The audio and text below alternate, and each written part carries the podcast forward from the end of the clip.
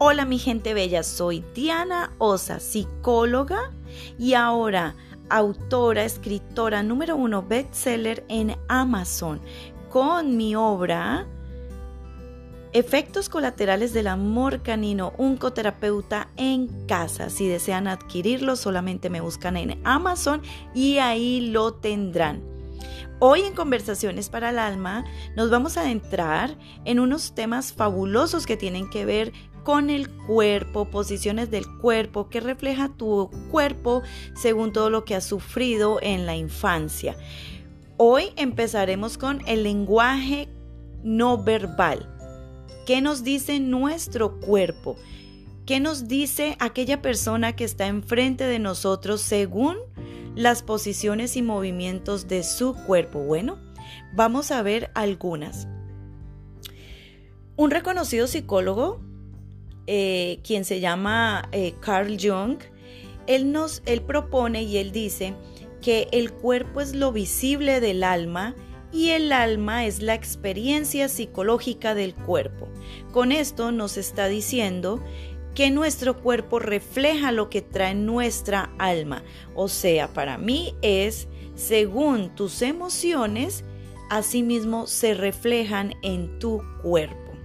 Bueno, empecemos con qué significa cuando alguien se frota los ojos. Esto eh, quiere decir que la persona no está creyendo en lo que está haciendo en ese momento. Y también puede ser una señal de aburrimiento o cansancio. Ahora, sentarse en una posición de catapulta, con los brazos extendidos arriba del cuello.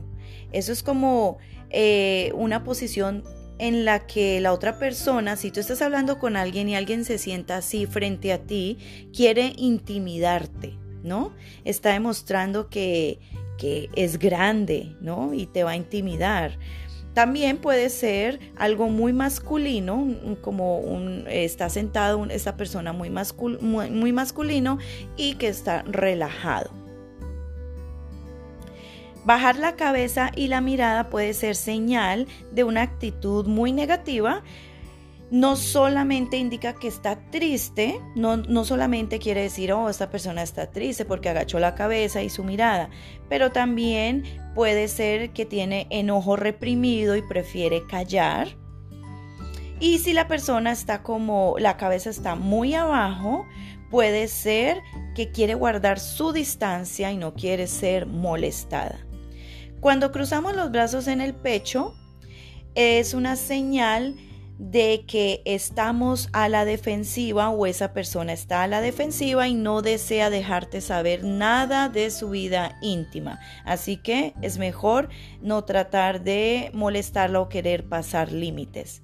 Elevar las cejas con rapidez es un gesto de que la persona dice, ah, ya te lo había dicho. ¿Ves? Yo ya sabía eso. Cuando la persona se queda unos segundos con las cejas arriba, es algo como de que sintió vergüenza o se asombró por algo. Cuando cruzamos o entrelazamos nuestros dedos, nuestras manos, ¿no? Eh, está detonando como una frustración o contrariedad o que quiere intervenir en lo que se está hablando o discutiendo.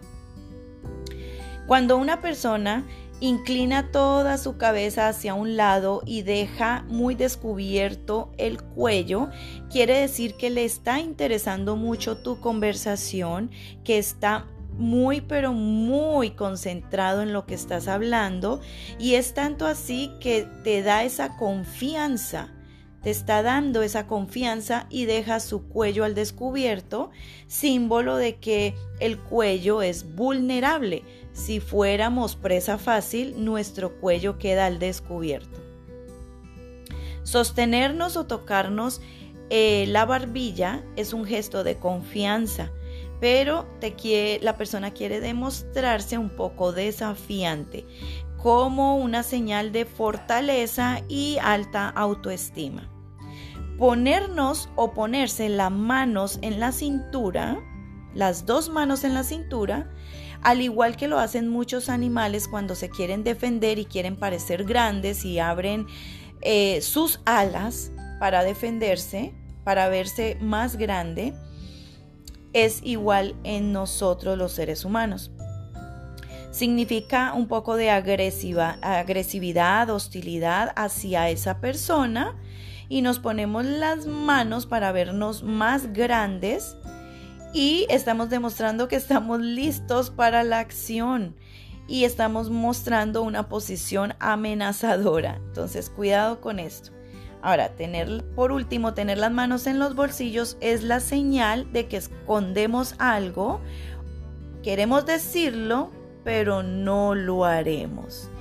Bueno, así de sencillo empezamos a hablar sobre el lenguaje no verbal que nos dice nuestro cuerpo según el lenguaje eh, que estamos viendo, las posiciones que estamos viendo. Espero que les haya gustado. Eh, soy Diana Osa en Conversaciones para el Alma y en el siguiente tema estén pendientes para la siguiente semana porque este tema va a estar precioso.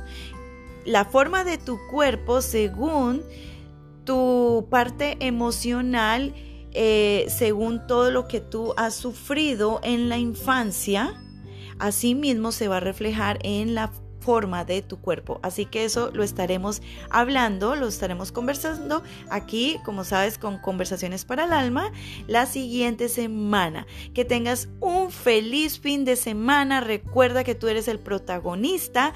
Los quiero mucho. Feliz vida.